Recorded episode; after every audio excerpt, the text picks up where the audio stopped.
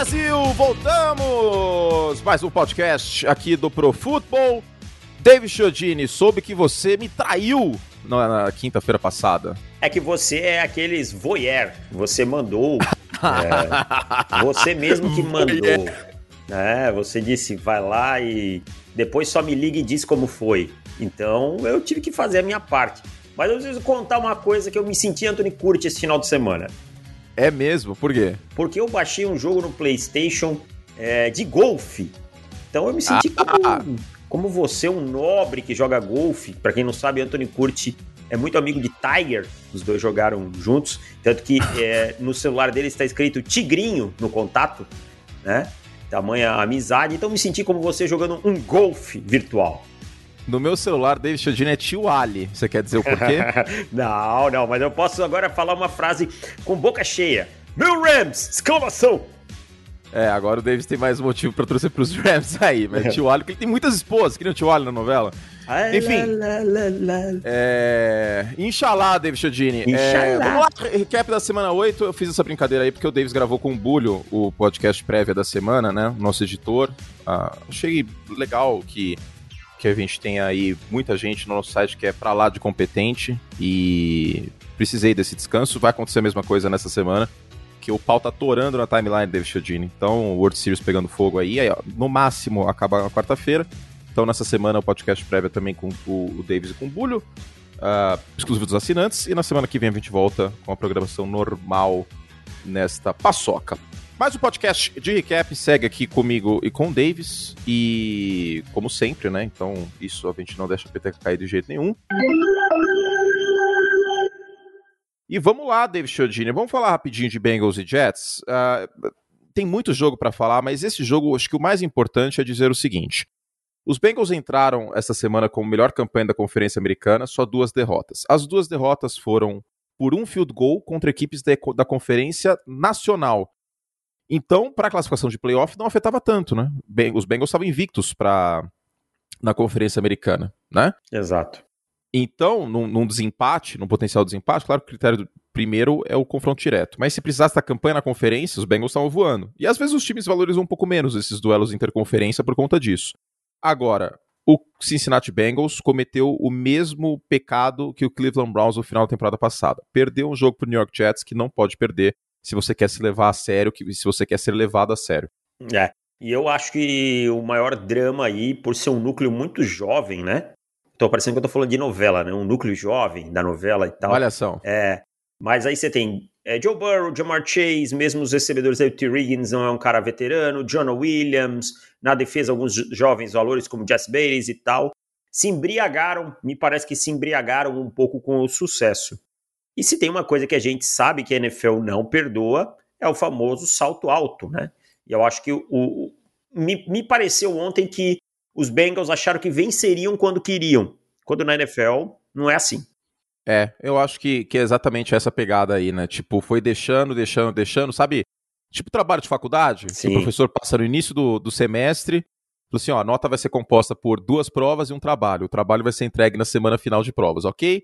Aí todo mundo, ok o, o Cincinnati Bengals meteu esse louco aí e no final das contas não conseguiu uh, ter fibra para para ganhar esse jogo. Os Jets tiveram um ataque aí com Mike White passando das 400 jardas. Cara, a primeira vez desde 1990, se não me engano, com o Vini Testa Verde, uma coisa é, absurda. Jets. 2000, e, e, não lembro agora, desculpa. E na primeira partida, começando o jogo, ele entrou no último jogo, né, contra os Patriots, mas começando o jogo, então isso faz diferença não só pela pela estatística, mas porque o cara treina a semana inteira com os titulares, sabe que ele vai começar o jogo, papapá. Primeira vez desde 1950 que um quarterback tem quatro, é, 400 jardas e três passes para touchdown na primeira partida Olha do cara, só, cara, na carreira. É, é, algo parecido, mas não é, porque a expectativa era muito mais alta com o que o Cam Newton fez na é. primeira partida dele na NFL, que foram 422. Contra a Arizona, né? Isso. É, contra a Arizona. Testa Verde, quando ele estreou, aí não foi pelos Jets, foi pelo meu Bucks, em 87, 369 jardas. Então, é, antes de mais nada, pelo amor de Deus. Não. Pelo amor Não. Você já sabe o que eu vou falar, não, né? Mike White não é o titular desse time, Obrigado. não é o futuro dessa franquia. E o Cincinnati de Bengals Deus. não é uma droga porque perdeu esse jogo. Pelo amor de Deus, gente. Vamos, É isso. vamos ter um pouquinho de cautela. Queria só para finalizar, curte falar um negocinho dos Jets. Primeiro jogo que o coordenador ficou na parte de cima, na cabine, tá? E era um pedido do Zach Wilson que ele ficasse na sideline. Mas E isso pra mim é muito óbvio que o coordenador ofensivo tem que estar no. eu também acho. Se eu fosse, No- se eu tivesse essa oportunidade, preferiria sempre estar na O- cabine. O defensivo eu até entendo, Davis, porque você tem que controlar o personnel, né? É, mas tipo, você tem gente o- controlar, né? É, não, por mim, se eu fosse Ah. escolher, o, ofensivo o defensivo é na cabine e o head coach lá no- na sideline sideline. comandando o Paranauê. Uhum. E, e é isso, entendeu? Tipo, eu digo do personnel porque a defesa muda mais, né? Quem entra, quem sai, em Sim. função. em- Muda mais em função do que o Reativo, ataque né? apresenta. Isso, exato. Então, se o ataque vem com uma goal line, você não vai encher o campo de seis defensive backs, a menos que você seja o Vic Fangio. Se você Tá. é o Vic Fangio, aí você vai fazer isso. Se não, Ai, que dor no meu coração. gratuitaço, vi dizer. Ah, Se não, você vai espelhar o ataque. Né? Mas pra mim, eu- cara, que coordenador ofensivo que fica na. Ah, tem um que fica. quem que é? Tem um que chama o ataque e fica de bonezinho, ver- que fica de bonezinho vermelho. Tem dois, Reid? inclusive. O Andy Reid também? Ah, não, o Andy Também. Não chama, é o Eric Bieniemy que chama, né? Desculpa. Kyle Shanahan, né? Ah, não, mas aí assim, se você é head coach e chama, beleza, Não, aí né? tudo bem. Eu tô, É. eu tô, eu tô, eu tô zoando, É. só tô causando. Mas assim, se você é só coordenador, pra mim, eu nunca tive essa oportunidade de. E, também não tô comparando o nível de jogo, né? E trocas e personnel, mas de fazer um jogo de cima, sabe? Mas deve ser muito bom pra chamar jogada, cara. Deve ser maravilhoso. É, porque você tá vendo, você tá vendo a Auto 22 em tempo real. né? Exato. Você consegue entender onde é que tá o posicionamento dos safeties, você consegue entender onde é que o time tá lotando a linha de scrimmage e tal, que são coisas O que da linha, é, da linha do campo é bem mais complicado de ver. Né? Não, e as rotas, se os seus recebedores estão executando as rotas, é muito mais fácil ver as quebras e, e todo o resto da Quem tá ficando né? livre mesmo quando a bola não tá chegando, esse tipo de coisa, sabe? Então é, é bem melhor, né? Agora eu puxo esse próximo e depois você, você me, me volta aqui nessa Beleza. nossa conversa de bar. É, Steelers e Browns, eu acho que algumas, alguns preconceitos foram estabelecidos como conceitos, Davis. Tipo, Olha o, só. o ataque dos Steelers é ruim mesmo, a defesa dos Steelers é maravilhosa. E o Cleveland Browns tem um ataque que às vezes vai dar uma emperrada e contra defesas potentes isso é um mega problema. É, eu acho que eu eu vou falar ainda um, um complemento a uma coisa que eu falei na minha coluna hoje, nas cinco lições, na segunda-feira, né, no caso. Mike Tomlin merece muito aplauso, mas muito aplauso mesmo. Porque bastava pensar assim: esse ataque aéreo do Pittsburgh Steelers não é bom, como é que eu vou ficar mexendo nele? Não, eu vou correr com a bola. Eu vou correr com a bola e aí eu vou fazer o que der e evitar turnovers. É, é isso, É. que se dane. O time tem mais de 100 jardas nas últimas três partidas. O que, que- pelo chão? O que, que aconteceu? O time venceu as três O partidas. time melhorou. É, porque É. você. é, Putz, eu vou falar uma coisa feia agora, hein? Hum. Que você tira a bola do Roethlisberger. Exato, cara. e dos recebedores que só dropam. Exato, cara. Você vai. O Roethlisberger tá, tava lançando nas derrotas uma média de 45 passes por partida. Agora ele tá lançando 33. Que ainda pode diminuir. Diga-se de passagem. Exclamação. E feio ou não. Feio é perder, do- cara. É, não, é ó, ó o que eu vou falar. Feio ou não, a gente tem aquela imagem histórica, maravilhosa, com aquele sorrisão lindo do John Elway como Hall da Fama, Com mas o. Denver Broncos foi campeão do Super Bowl com o Terrell Davis. É verdade. Denver precisou de um jogo corrido com a outside zone, né, do, do Mike Shanahan, pai do Kyle Shanahan, pra quem não, Não, sabe. não fala, não fala, não fala, não fala neles que eu tô, É. eu tô meio, tô meio abalado ainda. Tá meio ab- ab- absorvendo ainda tudo isso. É, tô, eu, tô, eu tô aceitando a realidade. Ah, mas tá bom. E precisou disso, e é assim, cara. Às vezes você precisa tirar a bola da mão do seu quarterback. Agora, esse Cleveland Browns dá umas emperradas que não pode, hein, cara. É, ano passado perdeu pros Jets, como eu mencionei. Claro, o time não tá saudável, popopó, mas Aqui, o Miles Garrett jogou, o Chubb jogou, o Baker Mayfield eu sei que não tá saudável, mas esse é o tipo de jogo que Cleveland não podia perder de jeito nenhum. Eu vou te fazer uma pergunta. Quem tá saudável na NFL? Então, por isso que eu falo muitas É, vezes que é, então, por- porque é, os, os Packers perdem metade do time, aí, ah, não, é porque tem o Aaron Rodgers. Engraçado, quando era o Bill Belichick e o Tom Brady, eu não via ninguém falando pro, não, pro, pro Bill podia. Belichick justificando tudo. É, tudo do Bill Belichick era justificado com o Tom Brady. Nunca ah, tinha mérito. É. O Matt LaFleur tem mérito pra cacete, pelo amor de Deus. Então, assim... Aí, por exemplo, a, a vitória na quinta-feira, ah, mas foi porque o Kyler Murray foi interceptado, senão os Cardinals teriam ganho. Mas se ninguém Pô, de Deus, todo jogo, vai... Semana curta, sem o Davante Adams, sem metade do time, jogando fora de casa, e a, e é culpa é do, do, dos, dos Cardinals, os é. Packers não tiveram mérito. Então calma aí, eu acho que a gente tem que dar um pouco de mérito para a comissão técnica, porque parece que só os jogadores estão lá e se viram, entendeu? É, é freestyle, é, é NFL Street o negócio. Quando perde a comissão técnica, quando ganha os jogadores. Né? É, tipo, é. Ah, perdeu porque não soube ajustar, ganhou porque os jogadores são bons. Calma lá, Mike Tomlin. E aí o que eu te digo é assim, ó, você paga estrelas para ela fazer a diferença. O TJ Watt ele vale cada centavo vale, do contrato opa. de melhor defensor, de mais bem pago, defensor mais bem pago da liga. Por quê? Contra Seattle, ele forçou o fumble que deu a posição de campo para ganhar o jogo. Ontem Sim. ele fez a vida do Baker Mayfield um inferno, um inferno. Tá? E o Baker ele só vai dar o passo para ser um quarterback mais falado quando ele tomar as rédeas em partidas como essa. A de ontem. E quando, e quando ele maquiar problemas do time. A virtude dos Puts, grandes quarterbacks. Resumiu bem, cara. A gente não tá falando que o Baker Mayfield é o Garópolo, que é a, me, é a média. É pra ele é pagar. é melhor, tem que pagar, porque vai ser muito difícil encontrar um cara pelo menos o nível dele. Tem que pagar, entendeu? A gente não tá falando isso. Antes que o torcedor dos Browns fosse, pô, vocês estão perseguindo o Baker Mayfield. Eu acho que nesse podcast a gente avalia o Baker Mayfield muito mais positivamente do que muitos lugares da imprensa ao redor do mundo, sendo muito sincero. Imprensa Agora, o quê? Marrão. Ah, Agora, é, o fato é que o grande quarterback, seja ele quem for, seja o Kyler Murray, que acho que já pode colocar nessa, nessa lista de grande quarterback. Justo. Seja o Aaron Rodgers. Eu não tô falando de elite, tô falando do grande quarterback. Josh Allen. Russell Wilson. O, o, o Seattle Seahawks é o, é o time com melhor campanha em jogos de uma posse na NFL desde 2020. Por que será? É, é milagre isso? Os Packers são top 5. É, é milagre? Não, não é milagre. É o quarterback. O grande quarterback, ele consegue maquiar problemas do resto do time. O Tom Brady chegou com um monte de quitandeiro numa final de conferência americana. Então, em 2006. Então, Brasil, o, o, o, o Peyton Manning apareceu do nada lá, velho. O que, que é o Pierre Garçon? Tudo bem, teve até temporada de mil jardas depois. Mas pega o Pierre Garçon com o Peyton Manning depois. Clark. Dallas Clark. O, o, Anthony Gonzalez só é deputado federal hoje pela Carolina do Sul porque ele jogou com o Peyton Manning. Fechamento nosso. Vai vir para federal.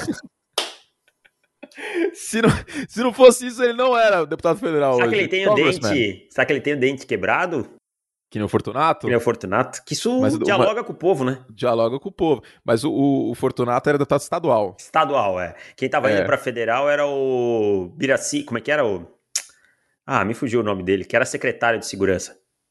Biraci. Ah, agora... Acho que era não, o Biraci. Não era, não, era, não era o Biraci, era Guaraci. Não, Guaraci. Guaraci, Guaraci. Guaraci. Fechamento nosso. Fechamento nosso.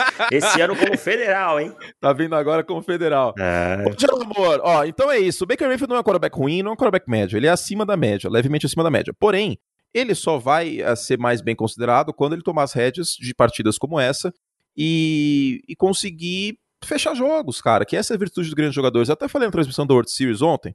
O senhor se lembra do Mariano Rivera, certo? Claro! Tocava Enter Sandman toda vez, era um espetáculo. O Mariano Rivera é o melhor fechador da história do beisebol. É o único jogador da história do beisebol que entrou com 100% no, no Hall da Fama. O Hall da Fama do beisebol é muito mais rígido, inclusive, que o da NFL. O da NFL é uma farra. O do beisebol, se você tomou qualquer tipo de doping, esqueça, você não então, entra. Então na NFL não entra ninguém. Então, é, começa por aí. O Mariano Rivera tem uma estatística maravilhosa que eu mencionei ontem na transmissão, que eu acho que é a minha estatística preferida de todos os esportes que existem mais seres humanos andaram na Lua do que anotaram corrida contra o Mariano Rivera Cacete, em playoff. Cacete, é sensacional. E o é cara, muito bizarro. E aí eu vou já, eu, a gente já vai finalizar esse jogo e eu vou puxar o próximo, que é isso, o Mariano Rivera, ele aparecia no momento grande. Claro que ele cometeu os seus erros na carreira. É Sim, impossível, 2001, por exemplo. Mas, mas no geral, na big picture, o cara aparecia. Exato. É o que o Tom Brady faz na NFL. Você, ah, mas o, a defesa dos Patriots que fez ele ganhar ah, o Super Bowl. Cara, que falácia. Cacete, que porque falácia. a quantidade de game winning drives que ele teve naquele ano é fora do GB, ah. incluindo no Super Bowl, tá? Ah. Então, que falácia. É, só para finalizar, ninguém, ninguém vai, vai criticar meu Gold aqui não. É, só para finalizar o assunto, O, os Steelers têm Lions e, não me engano, é Eagles na sequência, alguma coisa assim. São dois jogos. É, a defesa, vamos ser sinceros, a defesa do, dos Steelers sozinha ganha esses dois jogos. Exato. São dois jogos bem vencíveis. Esse time pode ir a 6-3. Se esse time for a 6-3, roubar umas duas vitórias na segunda metade, playoffs, tá? Mas toca é. a cornetinha que eu quero puxar, já que você falou disso. Você já, pediu, foi. Não, beleza. Já que você falhou, falou de espalhar a farofa na hora errada e na hora certa e tal, tudo que a gente falou do Mariano Rivera, você aplica ao contrário para o Carson Wentz. Não, Davis, mas ele, ele lançou aquela bola lá para evitar o safety, ah, porque para, o safety teria que devolver a bola para o adversário. Se ele tivesse jogado a bola fora antes, ele não tinha sofrido nem o safety e nem o, nem o a pick six, tá? Você, então... você chegou a ver na câmera Opportunity essa jogada? Vi. Você viu que jogada era? Era um screen, não era? Exatamente, cara. Isso, isso deixa a situação ainda mais bizonha. É. Porque o screen é, é, que nem, é que nem aquela música Amor é amor, um lance é um lance. Screen é screen. É. Se fechou o tempo, ainda mais com você tendo a bola dentro da endzone, não vai meter o louco, velho. Só isola a bola. Joga Só a bola no bola. pé. Joga a bola no pé do no seu pé do, do, Exato, Pronto, exato. Acabou? acabou? É, no, isola assim, a bola, velho. Segue a vida. Eu vou dar um terceiro ponto estúpido de segurar a bola dentro da endzone, tá? Prime é, você holding. ainda pode. Holding, tá? Safety. Podia ter sido um safety do mesmo jeito. A pressão vem. Cara, eu mando o cão atrás do quarterback quando ele estiver dentro da endzone. Tem que mandar o cão, tem que apressar ele mesmo, tem que porque qualquer coisa você capitaliza dois ou sete pontos, sabe? Dois ou sete pontos. Ah, mas posso tomar uma big play. Ah, eu também, eu posso torcer o tornozelo saindo do banho. Então, assim, o Carson Wentz, eu fiz uma analogia, e de novo, tô fazendo a merchan da minha coluna, jabá, que é o seguinte, cara, ele assa bem o pão de alho, ele assa bem a linguiçinha, todo mundo come. Na hora que essa aí foi muito boa. Quando eu vi, eu fiquei muito feliz. Na hora que ele vai servir a picanha, ela tá tostada, preta, seca por dentro, ninguém consegue comer. Alguém vai lembrar que o Carson Wentz assa bem a linguiçinha? Não, todo mundo vai dizer sair dizendo esse churrasco foi uma merda. Sabe o que é o mais louco de tudo? Se o Carson Wentz não tivesse tido nenhuma interceptação nesse jogo, ele iria quebrar o recorde da franquia Colts que já teve Johnny Unitas, Peyton Manning e Andrew Luck por mais jogos com dois touchdowns pelo menos e nenhuma interceptação. É. E aí, Curti, vamos lembrar que não foi só essa interceptação, e a outra? Não, e no, e no jogo contra os, os 49ers eu contei pelo menos dois passes interceptáveis que ele deu sorte de não ter sido interceptado. É. Cara, e eu defendi um... muito o Carson Wentz nas últimas semanas. Tava é. jogando cada vez melhor, mais saudável. Mas você lembra que eu mencionei um ponto que ele tava hesitando em alguns momentos? Ele hesita Nessa muito. lambança da endzone, ele hesitou. É. E, e o aí... que salvou os Colts nos dois jogos, vamos ser sinceros aqui também, torcedor dos Colts, diz, me perdoa. Como diz o Gabriel, o Joe Flaco Special? É, vamos ser sinceros, que a secundária dos 49ers e a dos Titans são duas secundárias bem burras de cair. É, dos Titans ainda mais, né? É. Porque era só ter visto o tape do jogo contra São Francisco. Os caras caíram na interferência de 200 jardas duas vezes, cara. É, cara. E assim, ó, a bola tava atrás, sabe? Naquela, naquela interferência que virou a, o touchdown do empate, a bola tava atrás. Se o cara virasse, era capaz dele interceptar a bola. Mas ele tava tão perdido na jogada que ele fez interferência. Então, assim, olha, eu, eu vou falar uma coisa, torcedor dos Colts, não fique brabo comigo. Vai ficar, vai, vai ficar, ficar, porque os Colts estavam empolgados com, com o Carson Wentz. Mas o Carson a gente estava Wentz... pesando a mão no Carson Wentz nas últimas semanas, mas agora a gente está sendo justo. É, o Carson Wentz não é um quarterback para vencer, cara. Essa é a verdade, ele não vai. Mais uma vez a gente entra na questão de que o quarterback. O, o grande ponto. Gente, vamos lá. Analogia de relacionamento, porque eu não, não consigo me controlar. É melhor, às vezes, ficar sozinho do que arrumar sarda para se coçar e ficar com alguém. Pô, português claro aqui, só para transar. Vamos falar português claro aqui, Brasil? Porque vocês sabem que aqui a gente dialoga de igual para igual, entendeu? A gente fala o que vocês querem ouvir, vocês, vocês estão aqui para isso também, tá? Então, às vezes a gente fala coisas que vocês não querem ouvir também. Mas tudo bem. A grande questão é essa. Se não for para somar, é melhor não ter. Concordo, 100%. Mil é melhor não ter. Então, tipo, vai ficar nessa encebação aí, nesse, nessa síndrome de 8-9, 9-8, ano sim, ano também, o quarterback, ele não tem que vir para atrapalhar, cara. A última coisa do mundo que o quarterback tem que fazer é atrapalhar. É por isso que o Jay Cutler era uma desgraça para o Chicago Bears, porque ele atrapalhava em momentos que não dava para atrapalhar, que não podia atrapalhar. E o Carson Wentz ontem atrapalhou o Indianapolis Colts quando não podia atrapalhar, cara. Eu, a, assim, a sorte dos Colts, putz, eu me sinto mal falando isso porque eu fico triste, né, pela lesão do, do, do Dark Henry, que daqui a pouco a gente fala, mas a sorte que o Dark Henry machucou. Então tem uma pontinha de esperança ainda de ganhar a divisão. Porque esse time, essencialmente, é o Dark Henry. Nenhum jogador corresponde por mais porcentagem de jardas acumuladas por um time de scrimmage do que o Dark Henry nos Titans. Mas, ainda, matematicamente, é bem difícil a vida de Indianapolis, porque o empate é dos Titans. Agora tem 2-0 o Tennessee Titans contra o Indianapolis Colts. E ontem a gente viu a diferença de um time que, tudo bem, tem a questão do Derrick Henry, mas um time mais montado para brigar por coisas maiores da temporada, e um time que, a verdade é, se auto-sabotou. É, é isso aí mesmo, cara. Você deu um resumo perfeito da, da situação.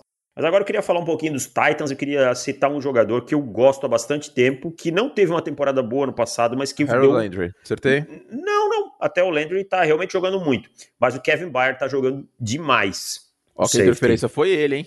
É. Não, a interferência não foi, não foi ele, não. Foi o 30, A segunda né? acho que foi dele, não foi, é? não? Não, acho, acho que não, cara.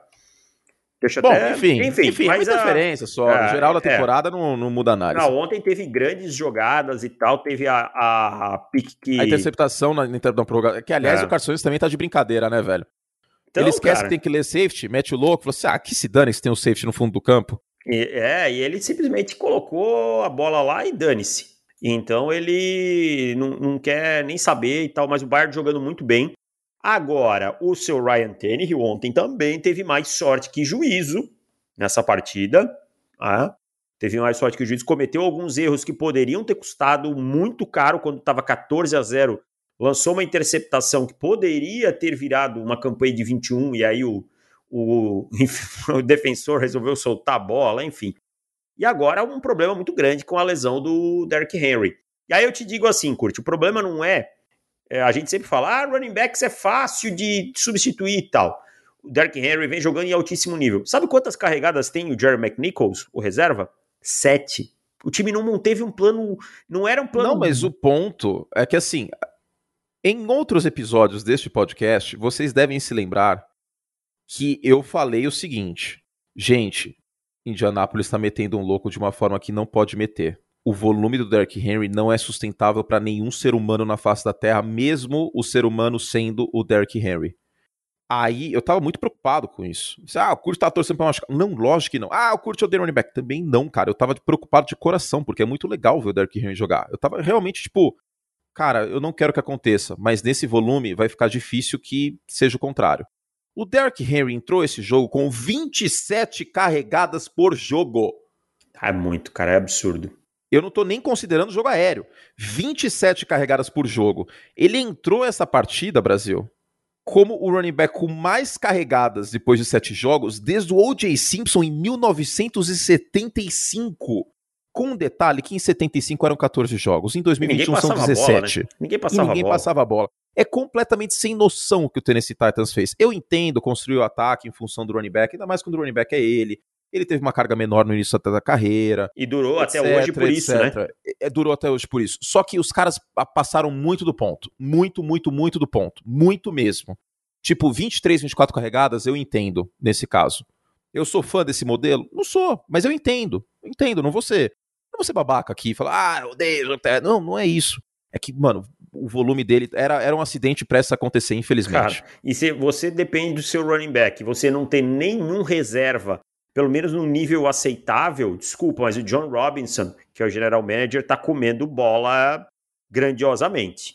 Né? É uma coisa que não tem o quarterback reserva aceitável. É, exato. Então, assim, o Jerry McNichols correu sete, sete, cara, sete vezes com a bola. Nós estamos em 2021, é isso é inaceitável na NFL, sabe? Você pega Agora, o mesmo o, times que o... tem... O, é, só pegar, desculpa te interromper, o Nick hum. Chubb... Hum e o Karen Hunt são exemplos, o Zeke e o Tony Pollard, e por aí vai.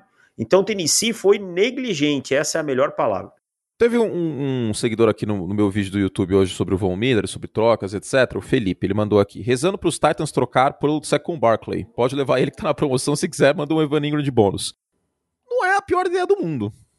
É um aluguel, né? Eu acho justo. Eu acho que Tennessee poderia pensar com carinho em trocar por um running back aqui, hein, Brasil? Melvin Gordon, eu, eu dei é, na semana passada no texto que a gente fez jogadores que poderiam ser trocados. Denver, pelo visto, trocou Van Miller. Ah, não, trocou Van Miller pela porteira. O é. Denver é um, é, um, é um, vendedor nesse momento. É. Melvin Gordon, por que não? Vem tendo boas. É, não vai jogar, lógico, no nível do, do Dark Henry, mas ainda é um running back com capacidade de produzir por um ano. Vamos lá? Vamos fazer esse exercício? Vamos. Baltimore, esquece. Uh, Buffalo esquece também. Cincinnati esquece. Estou considerando só times vendedores, tá? Senão uhum. não, não, compensa. Tenho aqui Melvin Gordon como opção. Sim. Um... Houston. É, então. David Johnson seria burrice. Uh, Philip Lindsay só produz em campo aberto. Também não gosto. Ah, Marlon Mack. Se bem que em Indianapolis é, eles não vão trocar para a divisão. Trocar, não vão trocar. Uh, pá, pá, pá, James Robson não, tá machucado. E a divisão? Kansas City não. Los Angeles não. Não. Aqui não Las mais. Vegas também vai precisar.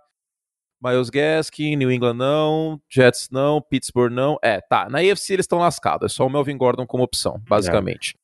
Na NFC, Cardinals não vão trocar ninguém. Atlanta, Mike Davis. Ah, mas talvez. aí também não, não é como se fosse mudar a cotação do dólar, não, né? Não, mas ajudaria, ajudaria. Ajudaria. Dallas não vai trocar, Detroit. Não, vai trocar Jamal, também. É que o Jamal Williams está machucado também. É. Green Bay não vai trocar, Los Angeles não vai trocar. Minnesota com Dalvin Cook. Seria... Não, mas aí o não, contrato é não, é muito não, grande também, não, tem é. como. Uh, os Saints já trocaram pelo Mark Ingram, uh, Saquon Barkley, só que ele tá né, lesionado, tem essa menção, né, ele teria que passar no exame físico, então isso seria um impedimento. Miles Sanders está machucado, né? É, Jordan Howard não muda a cotação do dólar. Mas não tem muita opção não, cara. Antônio Gibson é interessante, hein? É, mas eu acho que é aquele jogador tá no seu segundo ano, que o Washington vai ter nos planos pro futuro. É, contrato de calor, eles não vão é. querer trocar. Bom, basicamente é o Melvin Gordon. O, pro, o problema é que trocar o, o, o Melvin Gordon, é, que eu ia falar, ah, sim, como é só ele, os, os Broncos têm uma, um poder de barganha um pouco maior, né? É, mas não vão fazer muita objeção não, cara. Não devem, não devem pedir muito mais coisa que uma escolha dia 3, até porque é um jogador é, em final de contrato vai ganhar, vai render o quê? Uma compensatória ano que vem, de quinta rodada?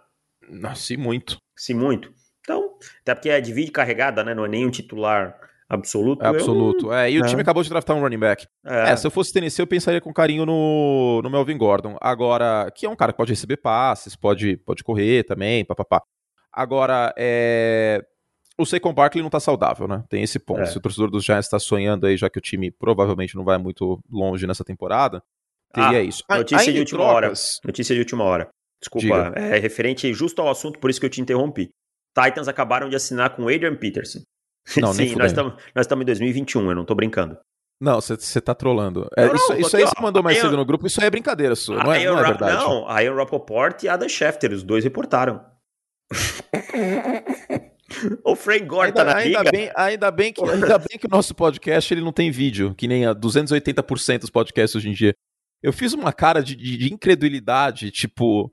Sério mesmo que a alternativa é o Adrian Peterson? Daqui a pouco eles assinam com o Frank Gore. Não, peraí, cara. Peraí, eu vou abrir o Spot Track aqui. Com todo respeito ao Adrian Peterson. No, 2021, cara. Ah. Desculpa, desculpa. Eu amo o Adrian Peterson, vai pro Hall da Fama. O último jogador aí da posição que foi MVP, pô, fantástico tal, mas Aí, aí é demais. Free agents, running backs. Vamos ver aqui. Não é possível. Eu vou te dizer que até o Todd Gurley sem joelho seria uma opção melhor, eu acho, cara. Peterson teve uma temporada de mil jardas em 2018 e uma de 900 jardas em 2019. Mas vale lembrar que o volume era muito alto, tá? Em Washington naqueles dois anos. Uh, o, o Peterson tem quantos anos agora? 30 e Seis. Cinco. É, seis. seis. Trinta e seis. Trinta e seis, cara. Nossa, velho. Por... Putz. Ah, cara, ah, curte.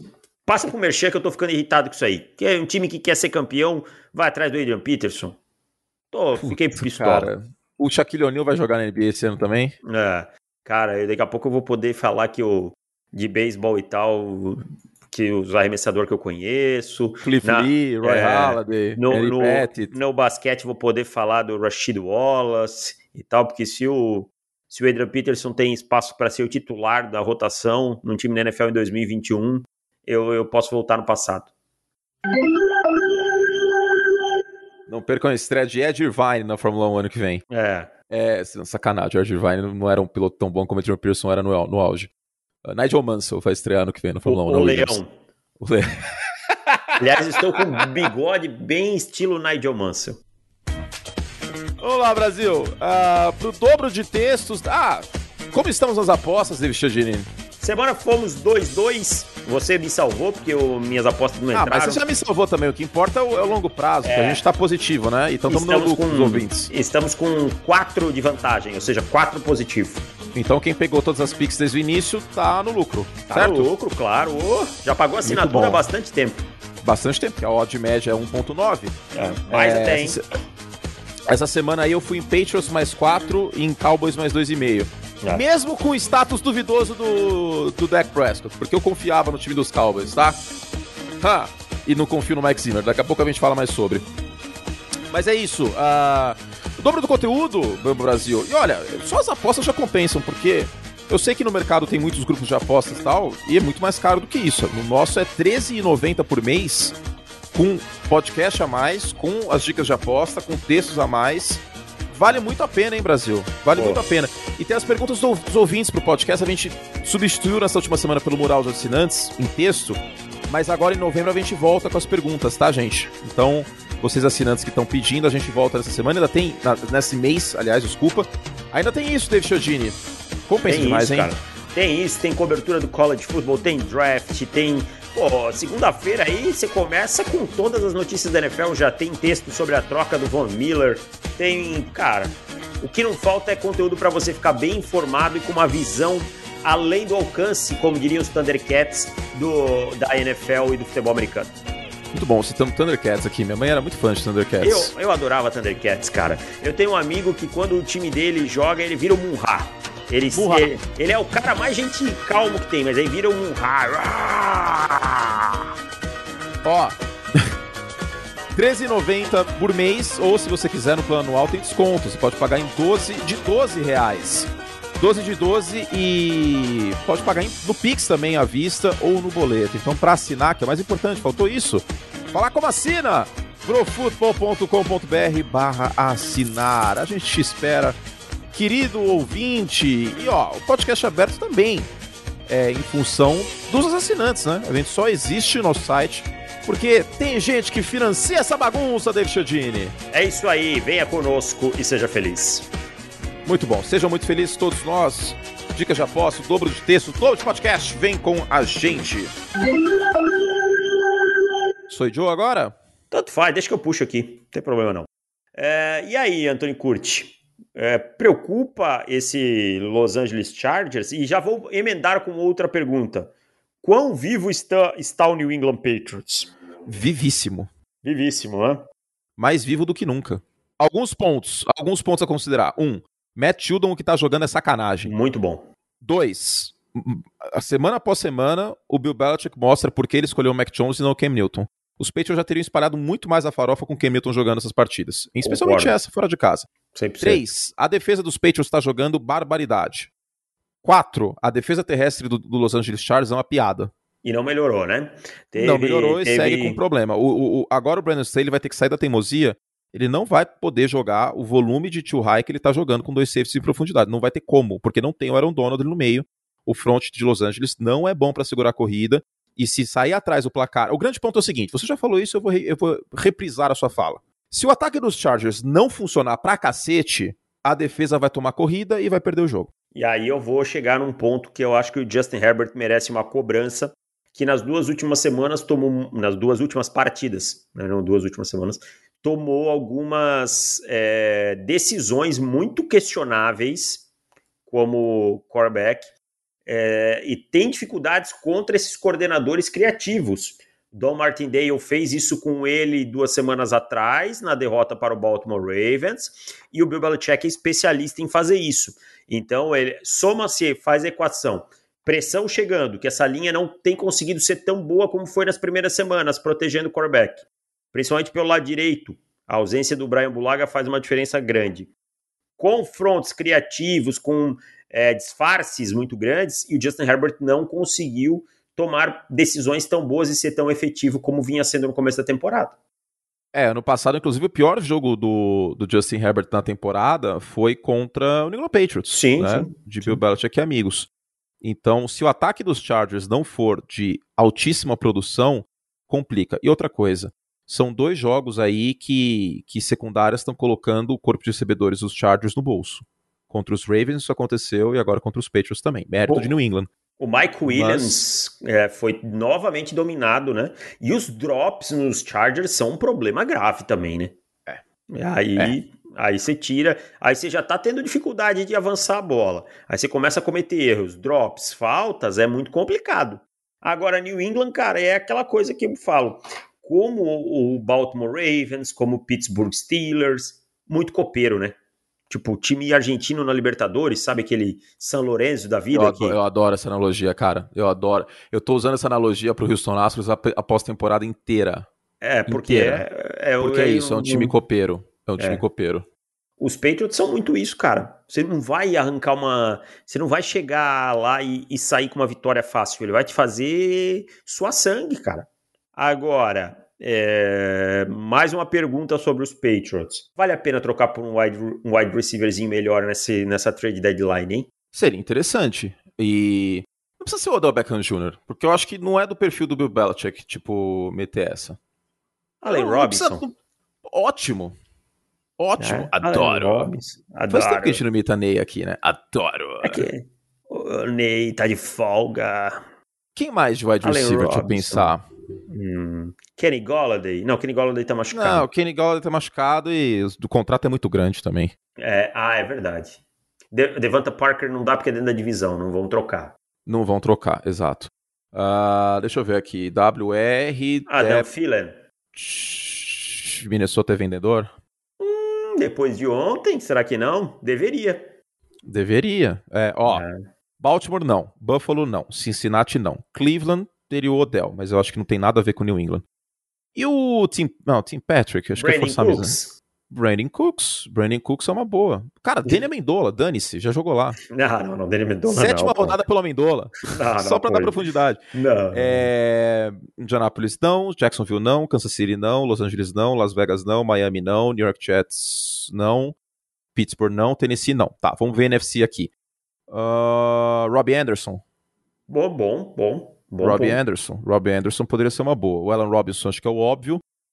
Um, Detroit não, Green Bay não, Los Angeles não, Minnesota tem o Tillian que o Davis falou, mas aí tem que ver se Minnesota está disposto a jogar a toalha ou não. New Orleans não, Giants não, Seattle não, São Francisco não, Tampa Bay não, Filadélfia não, Washington acho que também não trocaria.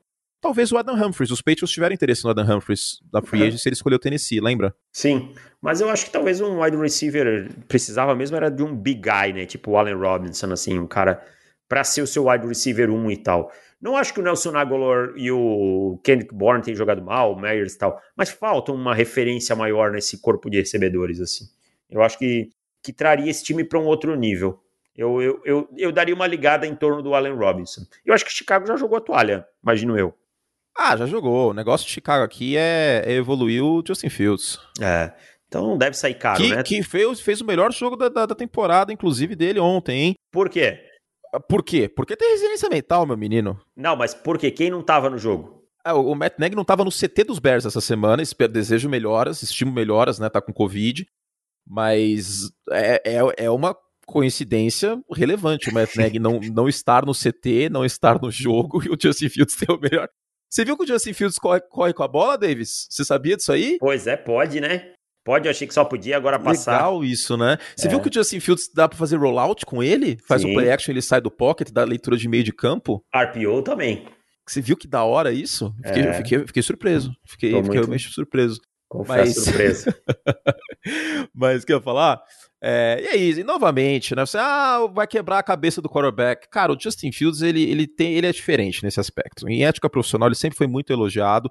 E novamente ele faz um jogo terrível e mostra uma confiança e uma melhora para lá de especial no jogo seguinte. Isso aconteceu contra Cleveland, jogou bem contra Detroit.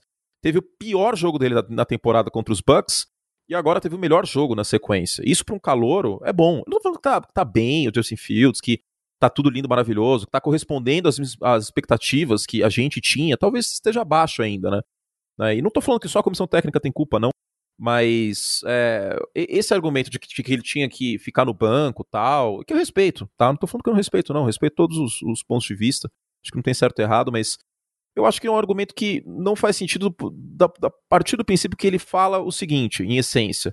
Se você colocar o quarterback calor em campo, ele vai quebrar e não vai funcionar mais. Não, não, isso não, não, é, não é regra, né? Não Entendeu? tem... E, e aí é aquela velha frase, ferro se afia com ferro, é, uma gema se, se, se lapida com atrito, e todo o resto, cara. Você, ah, e se der errado? Se der errado, deu, velho. Se der errado é porque não servia. É o que eu falo, o risco você vai correr. O risco você vai correr daqui coisa... duas semanas, daqui duas temporadas também.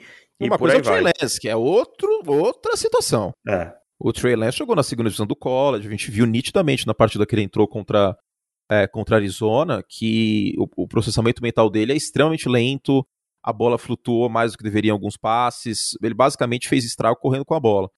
Mas o Justin Fields, até mesmo o Zach Wilson, que tá tendo mais. Eu acho que. Eu, isso que eu acho curioso, cara. Pelo fato dos Jets não terem um reserva minimamente aceitável, até, até essa ontem. semana, né? Até ontem. Mas pelo fato dos Jets não terem um reserva famoso, que as pessoas sabem quem é o nome, o Zach Wilson era incontestável que ele ia começar desde a semana 1. Não tem um Sendo quarterback titular, mim, né? Um, um assim que é... poderia ser titular. Sendo que para mim o Zach Wilson era mais cru no processamento mental e trabalhando sob pressão que o Justin Fields muitas vezes. Totalmente, totalmente. Não que o Justin cru. Fields fosse, fosse lindo, maravilhoso sob pressão, porque ele teve seus problemas no college. Mas o Zach Wilson, nesse aspecto do processamento mental depois do snap, pra mim era mais cru. E ninguém contestou, ninguém falou um A que o Zach Wilson tinha que ser o titular desde o início da temporada. Agora, os Bears, porque tinha o Andy Dalton, virou uma grande controvérsia, e o Matt Nagy meteu esse louco. Eu acho que jogo a jogo, é, a gente vê que a decisão melhor é colocar o cara para aprender. Foi um jogo muito melhor, que ele antecipou muito mais os passes, que ele conseguiu trabalhar muito bem em, em curta distância. O, as chamadas foram boas, acho que temos que dar esse elogio aí. E é isso. É exatamente, eu concordo 100% com você. A gente desviou um pouquinho o foco do jogo dos, dos Patriots, mas só voltando nele, para não, não, repetir o que você falou aí, já que você basicamente resumiu o que eu penso do, do, da questão do Fields, os Patriots vivíssimos na temporada, tá? Vivíssimos, e olhando hoje bem encaminhados numa corrida aí por, por esse wild card. Não acho que tenha bola para chegar no Buffalo Bills na, na briga pela divisão, mas vivíssimos. E é hora dos Chargers ligarem a, a setinha vermelha, ligarem o, o, a luz vermelha, porque não tá legal nas últimas semanas, não. Você chama ou eu chamo agora? Eu, né? É, você. Uma vitória de pirro, né? Porque os Saints vencem o jogo, mas perdem o James Winston pro resto da temporada. A, a questão é a seguinte. Eu não consigo não rir, sabe por uma coisa? Sabe hum. quem era o, o Trevor Simeon? Uma vez a torcida do Denver Broncos se empolgou com o Trevor Simeon sabe? Hum. Trevor Simeon ia ser o quarterback da franquia, porque ele bateu o Paxton Lynch num training camp, e aí ganhou uns jogos no começo e tal, e ia dizer, gente, calma, olha pro Trevor Simeon, ele é um bom quarterback e tal, para ser um reserva. Nossa, cara, o, Tra o, Trevor Simeon, Dave, sem maldade, eu sou maior que ele, cara. É, ele é muito pequeno pra NFL, ele se machuca muito e tal. Então, assim, a minha dúvida é Fala aí do jogo, depois eu vou falar dessa questão do Trevor Simeon. Não, o que eu ia falar do jogo é o seguinte: é... esse jogo fala mais sobre a defesa dos Saints do que sobre o ataque dos Buccaneers. Também acho, também acho. E fala mais sobre o Sean Payton que qualquer outra coisa. É. É, porque basicamente a defesa dos Saints ganhou esse jogo para New Orleans. A, a gente já viu isso acontecer com o ataque dos Bucks. Eu não acho que acabou o mundo. Né? Vale lembrar que o Antônio Brown vinha sendo uma peça muito importante, tá fora. É, entre todo, outros aspectos, um jogo difícil, fora de casa, no Superdome. Não acho que acabou o mundo em Tampa Bay por causa dessa derrota. Entendeu? NFL, o que pode complicar, o que pode, jogo divisional, o que pode complicar é a questão, Davis, da, da folga na primeira rodada. Pode, pode sim, é verdade. Porque perdeu para Rams, né? E agora perdeu esse jogo, pode dar uma Mas complicada. ao mesmo tempo, os, os Bucks ganharam três jogos fora de casa no passado. Então, é. devem ganhar a divisão. Não acho que esse jogo tira a, a divisão do, do dos Bucks, tá? Do seu Bucks. Mas, do meu Bucks. Mas é isso. Ah, vocês estão passando pano. Talvez a gente esteja passando um pouco pano, mas eu acho que o time tem crédito para que esse pano seja passado. É isso que eu falo. Você tem que dar crédito a quem fez por merecer o crédito. Se tem alguém que merece, é o Tampa Bay nesse momento. Né? Agora, o Saints, eu, eu confesso que eu não esperava essa vitória. Eu falei no podcast prévio que eu achava improvável por conta do volume ofensivo o time teve muitas dificuldades para andar com a bola contra o Seattle Seahawks, que é uma defesa frágil. Né? Teve 13 pontos, sofreu para ganhar aquela partida e o Dino Smith era o quarterback no outro lado. E eu não esperava que tivesse esse volume ofensivo, mas soube capitalizar nos erros do, dos Bucks, soube capitalizar os turnovers e tal, isso foi fundamental. Então aqui é totalmente mérito do, do Saints e do Sean que mais uma vez provou que sim, é um treinador de elite. Sem dúvidas. É, e o Sean Payton às vezes é um pouco desconsiderado em meio à, à nova geração, Paquitas nova geração, que é, eu vou chamar essa galera tudo de Paquitas nova geração agora. É, era New Generation? Como que era mesmo? É, acho que era isso, é. Que é Sean McVay, é, Kyle Shanahan, essa galera aí, né? Que é, o galão ofensivo Cliff Kingsbury. Muito bonito, por sinal. É essa galera aí. E eu acho que às vezes o Champeton fica. Porque o Champeton já foi o Paquitas nova geração, né? Quando Verdade. saiu de Dallas para ir para New Orleans. E, e, trabalhou com o Drew Brees ali naquele início tal de, de, jornada em New Orleans, depois o Katrina, e foi muito bonito tudo isso que aconteceu tal. Mas aí acho que o, o Sean Payton acabou ficando um pouco de lado, né? Porque teve os seus solavancos, aquelas temporadas que o Drew Brees tinha 5 mil jardas e a coisa não rendia como poderia. Teve o, o, o Bounty Gate, que acho que acabou manchando um pouco a reputação dele também né, embora ele não fosse o principal envolvido ao head coach, a gente não pode passar pano, mas é um cara muito acima da média como, como treinador e eu acho que ele merece mais amor, assim como o John Harbaugh, por exemplo, eu acho que é um cara que tem que ser mencionado sempre que possível nessas, nessas listas aí. E o Mike Tomlin, que a gente acabou de falar, né, também. E o Mike Tomlin já Entram. falamos também. A verdade é que a liga, ela tá sempre, a mídia em especial, e a gente não se exclui disso. Prensa Barrão. É, tá sempre buscando a novidade né? O que é novidade é, já é notícia. já falei isso, exato. É. Em inglês, news é novidades. novidades. Né? Notícia é isso, é novidade. É. Se, se, o Patrick Mahomes está tá sendo tão falado, porque ele não está jogando bem. É, se o Patrick Mahomes tivesse nenhuma interceptação, também estaria sendo falado, porque ele não teria nenhuma interceptação. Mas na pré-temporada, como o Mahomes jogou bem, por exemplo, não era novidade, não tinha nem muito o que falar. As pessoas não, não, se interessam pelo que não é novo, pelo que já é, é sabido, né? É como se a gente fosse falar hoje aqui dos Rams ganhando dos Texans. Qual a novidade? Zero. É, a gente nem falou, não é que a gente não gosta dos Rams. Não, é mas não é óbvio, falar. é o óbvio, né? É o, é o, comum, é o que vai acontecer sempre. Então, assim, o Sean Payton é, merece... Não, sempre esse... não, mas de não, não, nove cada dez vezes. É isso que eu quero dizer com frequência. É, é. Então, assim, é isso, cara. O Santos com um belíssimo trabalho. Agora o Santos precisa parar de ser Robin Hood, né? Ganhar dos grandes e perder para os pequenos. Porque o que está pesando na campanha do Santos são derrotas para times fracos. Ô, Deivon, e agora sim o, o, o, MVP do entretenimento, o que, que acontece na vida? Então, aí é que vem o drama. Você vai confiar no Trevor Simeon? Eu não acho que seja uma boa ideia. O não Taysom confio. Hill, o Taysom Hill confio. é muito menos confiável e está machucado. Eu acho que tem um quarterback em Denver. Denver abriu a porteira, que já jogou nesse sistema que pode ser útil, tá? Tal de que Terry. seria um tal de Terry, Terry Bridgewater, hum... tá? Porque, assim, tem dois dias para fazer isso. Ou ouvir alguns boatos e Ken Newton. Não gosto da ideia. Tem o Nick Foles também, né? Ah, o Nick Foles, é verdade. É tem verdade. o Nick Foles. E, e, no caso do Bridgewater, qual que é o grande argumento de não se trocar quarterback no meio do ano? Que o cara não tem como chegar e jogar. Ah, Neste caso, claro que é. o sistema não é idêntico o de dois anos atrás, de 2019 mas vamos combinar que é uma, é uma missão consideravelmente mais tranquila do que qualquer outro quarterback, né? Porque ele jogou é, faz pouquíssimo ah, tempo. Em, a premissa é a mesma, né? A premissa é a mesma. E, exato, e jogou nos Panthers no ano passado, então também está acostumado com as defesas da divisão e, e todo o resto. Logo, é, eu acho que é uma troca que faz consideravelmente sentido aqui pro, pro New Orleans Saints, né? É. Bastante sentido mesmo. E vamos ver o que acontece, porque, lembrando, o James Winston está fora da temporada. Não é que ele vai perder alguns jogos. Não, não, é out for season. Ou não né? é que nem o Derrick Henry, que ainda existe uma esperança do cara voltar para o final da temporada barra playoff. James Winston machucou o joelho severamente e está fora da temporada. Não tem alternativa fora o Trevor Simeon. A outra alternativa é o Taysom Hill, que também não está saudável. Então, considerando esse contexto, eu acho que o Bridgewater poderia ser uma boa pedida, a ver o que acontece nas próximas, literalmente, 24 horas.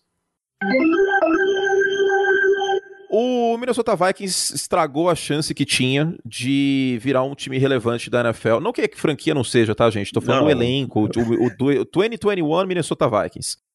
O, os Vikings jogaram pela janela, defenestraram a oportunidade de jogar um contra um Dallas Cowboys com Cooper Rush sem Dak Prescott para virar um time relevante na briga por pós-temporada. E, ao mesmo tempo, o Dallas Cowboys mostrou que é muito mais time do que era no ano passado. Exatamente, você resumiu bem, cara assim, ó, os Cowboys mostraram quem é o time grande da temporada nesse momento e que os Vikings são pequenos. Tô falando na temporada, novamente. Que é uma, que é uma coisa que, que Cincinnati não conseguiu fazer, por exemplo. Exato. E Minnesota, eu falo desde o início da temporada. Não é aqui dizer, ah, eu falei, viu? Não, não é isso. É só para não dizer que é engenheiro de obra pronta. Minnesota não é um time confiável, cara. E o Mike Zimmer é um treinador que é um atraso nesse elenco. É uma trava, tá? Minnesota, o Mike Zimmer, talvez esse time já tivesse ido ao Super Bowl há dois anos atrás se não tivesse o Mike Zimmer sabe? É muito atraso. O time toma decisões muito ruins. Terceiras e quartas descidas, a gente vê aí. Você paga uma fortuna pro Kirk Cousins, ele tá jogando bem na temporada. E ah, você tira a bola ele da mão não, dele. É, o Minnesota Vikings, é o, aproveitando que eles jogam sempre na, na pré-temporada, o Minnesota Vikings é meio que o Denver Broncos da NFC. É, é isso aí, é um Denver Broncos mais grifado, talvez. Até é... porque o quarterback não é o principal problema. Para mim, o principal problema nos dois casos chama-se treinador. Exatamente, que faz toma decisões ruins na montagem de elenco, inclusive. É, na defesa do, dos Vikings. Eu, eu, eu, falei num vídeo semana passada, naquele vídeo de cinco treinadores podem cair que eu postei no YouTube, o seguinte: tem certas coisas, tem certas coisas, Davis, que a gente atribui ao treinador. Certo. Tipo, Los Angeles Chargers com Anthony Lynn. Perdia jogo adoidado no último quarto. Pô, isso é treinador, cara. Os caras não fazem ajuste. Aí Minnesota tem uma estatística que eu quero passar para você. Fala aí. Os caras têm quatro derrotas em jogos de uma posse nessa temporada. Não, Você vai me dizer que isso é culpa dos jogadores só? É só o Kirk Cousins, é só ele que tem problemas. Não é o treinador, não é mais ninguém, sabe? Aí joga tudo nas costas do Cousins e tal. Cara, é um time que não consegue sustentar vantagens, é um time que não consegue girar a faca, tá? É um time conservador e medroso na hora de ganhar o jogo. A verdade é o seguinte, é um time que tem medo de ganhar, tem medo de ser feliz. E vou falar mais uma coisa: a gente já vai falar dos Cowboys. Mas, independente dos méritos dos Cowboys, um time que quer ser grande na NFL, que quer disputar alguma coisa na NFC, vence um jogo contra o Cooper Rush. Vence um é. jogo.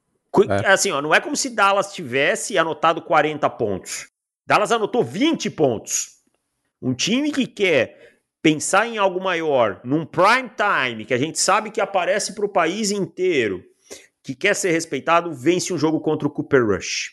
Não dá, é inaceitável. Por mais que a defesa dos Cowboys tenha melhorado, assim, os Cowboys mostraram que são mais do que o Dak Prescott, embora o Dak Prescott seja um belíssimo jogador, a gente defende o Dak faz muito tempo aqui, vocês estão cansados de saber.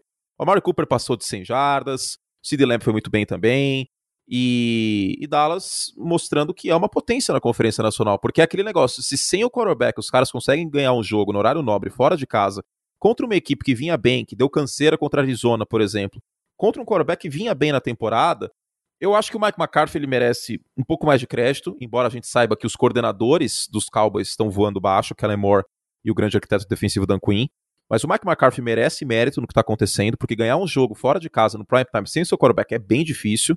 E do outro lado, o Mike Zimmer é, é, é, é entra para a lista, para minha lista de três nomes, David Chiodini, hum. de treinadores que deveriam cair, mas não vão. É ele, o Matt Nagy e quem? Não, o Matt Nagy vai cair. Ah, então quem são os outros? Para mim, os três treinadores que deveriam cair, mas não vão: Mike Zimmer, Pete Carroll e Kyle Shanahan. Ô, oh, louco. É, não, eu acho também que o Kyle Shanahan não vai cair, porque eu acho que o Trey Lance tem um ano como titular, é o salvo-conduto é, dele. É o salvo-conduto. No caso ah, do Matt Nagy, eu não é. sei se o ano de titular do, do Justin Fields ano que vem é o salvo-conduto. É.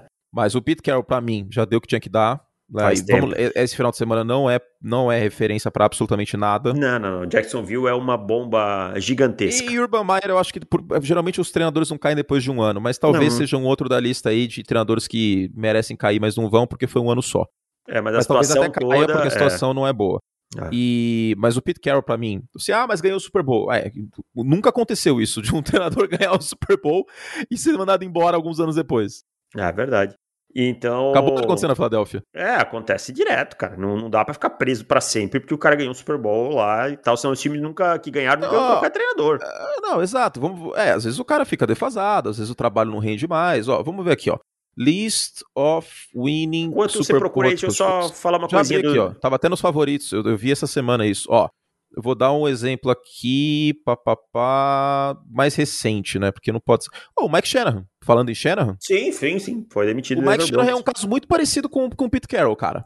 Foi ficando ultrapassado, foi ficando. Foi ficando, ficando, é... ficando, até que caiu. caiu. O John Gruden, que a gente sabe que aconteceu tudo aquilo, ou foi revelado tudo aquilo, né? Porque era do início da década dos e-mails tal, com conteúdo misógino, racista e homofóbico. Mas nos Bucks foi, foi assim também. Também né? foi esticando a, defesa... a corda, né? É, a defesa era muito boa, só que a defesa foi envelhecendo, não soube repor, o ataque também não, não rendeu e caiu. Outro exemplo, Tom Coughlin. Tom Mike Coughlin McCarthy. Foi... O Mike McCarthy em Green Bay. O Tom Coughlin foi duas vezes campeão do Super Bowl. O Pete Carroll foi uma só.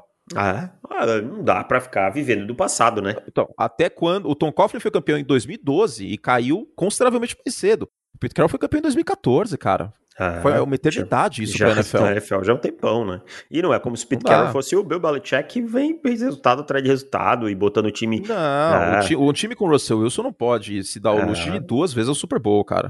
Ah, isso aí o que mesmo argumento que, que, era válido pro Mike McCarthy tem que ser válido pro Pete Carroll. Exatamente. Pete Sem Carroll contar tá... que o Pete Carroll tem culpa no cartório nos drafts também, né? Total, né? E ele tem muita participação na montagem, né? Do, do elenco, tanto via draft quanto via free agency. Então, grandes, grande parte das escolhas erradas não são só na conta do John Schneider, passam muito pelo Pete Carroll. Geralmente, treinadores com bastante tempo de casa participam muito da montagem do elenco e das escolhas de draft. Os mais novos, às vezes, acabam recebendo um elenco mais pronto, conforme a, a visão do general é, manager. Mas Agora, no caso do Pete Carroll, era, era junto do Schneider os dois que tomavam decisão. Exatamente. não era, não era uma dinâmica tipo os Raiders, o Gruden e o Mayock, que a gente sabia não, não. que o Gruden era, era o primeiro-ministro e o Mayock era a rainha da Inglaterra. No caso dos, dos dos Seahawks era uma diarquia mesmo. Os dois tomavam decisões em conjunto. E assim como eu acho que é um pouco em São Francisco também, embora penda um pouco mais pro John Lynch. Mas diga, Davis. Só queria fechar falando do Dallas Cowboys. Esse Dallas Cowboys cheira, cheira a, a Super Bowl, tá? Cheira eu não sei se cheira Super Bowl porque a NFC é muito difícil. Mas assim, tem um Mas cheiro de cheira, copeiro. Cheira, cheira final de conferência. É. é. o tipo de time que tem total condição de entrar como zebra numa semifinal de conferência ou numa final de conferência e vencer essas partidas. Exatamente. Assim, eu digo mim... isso sem nenhum medo de errar. E para mim, assim, ó, antes da lesão, né, que agora, como faz duas semanas que não joga, teve bye week, o Dak Prescott é o MVP da temporada.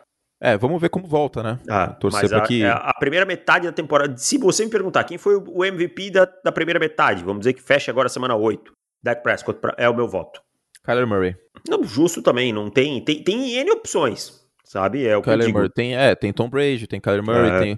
Eu é, acho que o Aaron Rodgers, Rodgers... Não, não, é considerado porque os números não empolgam, e número, e número é muito importante pro, pro MVP. Sim. Né? Mas... Mas é um jogador que tem que ser mencionado também, tem que ser colocado na, na conta. Agora, dois favoritos para esse prêmio e que não, não receberão tantas menções, dois favoritos de pré-temporada, Patrick Mahomes e Josh Allen, né? Ah, não, é, não, não, não, conseguiram. O Josh Allen não conseguiu regularidade, né? É. E o Teve Patrick alguns Mahomes... jogos fantásticos, mas, é. mas faltou um pouco de regularidade para ser considerado. E o Mahomes, a gente sabe que tá tudo que tá acontecendo. Hoje, inclusive, tem jogo contra os Giants. A ver o que acontece? Se perder para os Giants, meu amigo, aí a casa cai. É, aí, aí a coisa vai ficar complicada. Porque Mas os Giants são um dos dá... piores times da NFL, considerando as lesões, claro. Acho que dá Chiefs. É, eu também acho que dá Chiefs. Ficaria totalmente chocado. Bom, vamos ver. Vocês vão ouvir na terça-feira esse podcast. A gente está gravando antes. Se os Chiefs perderem, na semana que vem a gente uh, volta. Eu volto, mas o Davis na quinta-feira. Vamos fechar a lojinha? Bora lá então. Nós temos uma menção, já que esse podcast fala de novelas também? Temos uma menção, infelizmente, na última semana aí o Brasil perdeu um dos seus maiores autores de novela, né, Gilberto Braga. Então a gente queria só, a gente não está estendendo muito o quadro do humor por duas coisas. Primeiro, para vocês sentirem falta, né, e, e é importante isso vocês sentirem a falta de, de quão bom é aquele quadro e, e volta em breve, assim que as coisas se acalmarem aí com o Curte também, na, na agenda dele. É, eu acho que daqui umas duas semanas dá para voltar, cara. É. Então, mas a gente queria fazer uma menção honrosa aí. Gilberto Braga, para quem não sabe, escreveu inúmeras novelas. Escreveu aí Dancing Days, que foi um sucesso nos anos 70. Pergunta aí para sua mãe, ela deve ter dançado muito é, a moda da discoteca. Escreveu é, Anos Dourados, escreveu Rainha da Sucata, que foi uma novela fabulosa. Rainha da Sucata não foi ele, certeza? Ah, ele escreveu alguns capítulos junto com o Silvio de Abreu. Ah, escreveu tá? alguns capítulos, é. entendi. Então, assim. É, mas tem a trilogia da corrupção, né? Que é. Vale Tudo, Pátria Minha e, e qual que é a outra? Dono e do o Dono mundo. do Mundo. Isso. É, que ele, eu ia dizer isso aí. Ele escreveu essas novelas emblemáticas aí sobre, sobre a corrupção, né? escreveu Celebridade, que é uma novela maravilhosa, Paraíso Tropical e Insensato Coração. Então, um cara que faz parte da dramaturgia, é, Babilônia, a última em 2015, faz parte da dramaturgia do Brasil, então fica aqui a nossa homenagem a, Gilberto Braga. É isso. Gente, a quinta-feira então tem podcast prévia da semana 9, semana 9 já, hein? Metade da temporada. E semana que vem no Pro Football alguns textos de prêmios de metade da temporada também, né, porque é sempre válido mencionar.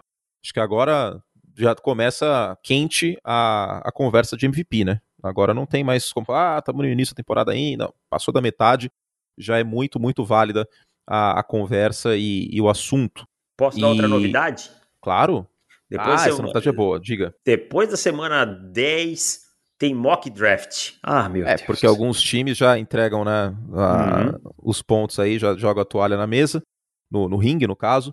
E aí, aí, vale muito a pena também a gente começar a pensar no draft, especialmente aí no, no top 10. Eu acho, Davis, que até a semana, até para não, não te onerar hum. e você ficar muito cansadinho, Hum. A gente vai fazer assim, ó, reunião de pauta ao vivo em bastidores.